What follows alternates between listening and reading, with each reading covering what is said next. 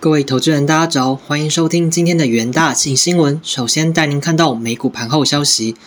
美股黑色星期五降临，由于英特尔、亚马逊及苹果财测不佳，恐慌指数 VIX 怒升至逾三十三。科技股周五杀戮猛烈，道琼指数暴跌九百三十九点，纳指崩跌四点一七 percent 至一万两千三百三十四点，来到二零二二年迄今新低点。标普暴跌三点六三，亦创下今年新低。投资人正面临一系列不利的因素：联准会收紧货币政策、新冠疫情反复升温和乌俄战争干扰供应链、美股恐慌性抛售蔓延。纵观本周，道琼周跌二点五 percent，标普周跌三点三 percent，科技股为主的纳指周跌三点九 percent。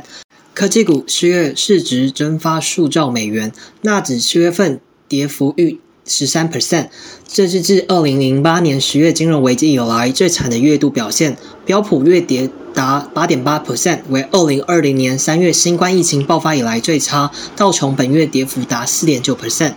科技财报周落幕，FactSet 数据显示，近半数的标普成分股发布最新财报，其中约八十 percent 的企业财报表现优于预期。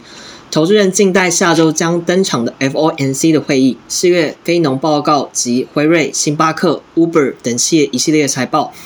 在美国企业新闻方面，亚马逊崩跌十四点零五，至每股两万四千八百五十点美元，月跌幅高达二十三点八 percent，创二零零八年十一月以来最惨月度表现。到电动车新创公司 Rivian 的投资拖累，美国电商巨擘亚马逊公布二零二二年会计年度第一季获利逊于预期，而重要的获利引擎 AWS 的业务无法挽救颓势，营收成长率创二零零一年网络泡沫结束以来最糟，并陷入七年以来首次亏损。亚马逊第二季营收预期也低于分析师估值。而苹果上周五下跌三点六六，至每股一百五十七点六美元。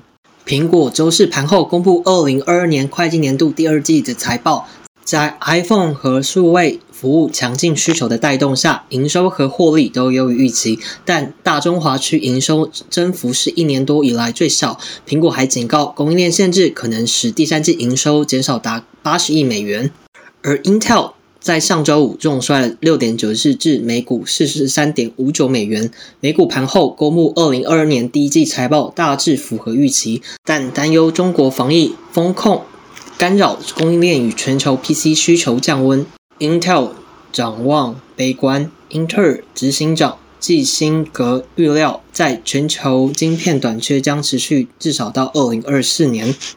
再来是关于能源市场的新闻。原油期货价格周五停下连涨三日的脚步，但因俄乌战争引起的供应担忧超过中国封城带来的需求担忧，本周和本月仍收高。与此同时，五月朝歌的热燃油期货创下历届高价纪录。新蒸馏油库存紧绷，也让最重要的柴油燃料现货价格飙升。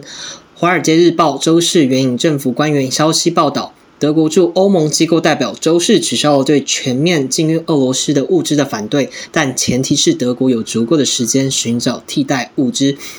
欧洲最大经济体德国一直是欧盟禁运俄罗斯物资的主要障碍。美国和英国此前已停止购买俄罗斯石油。与此同时，研究机构指出，由于大西洋两岸蒸馏油供应紧绷，柴油价格飙升。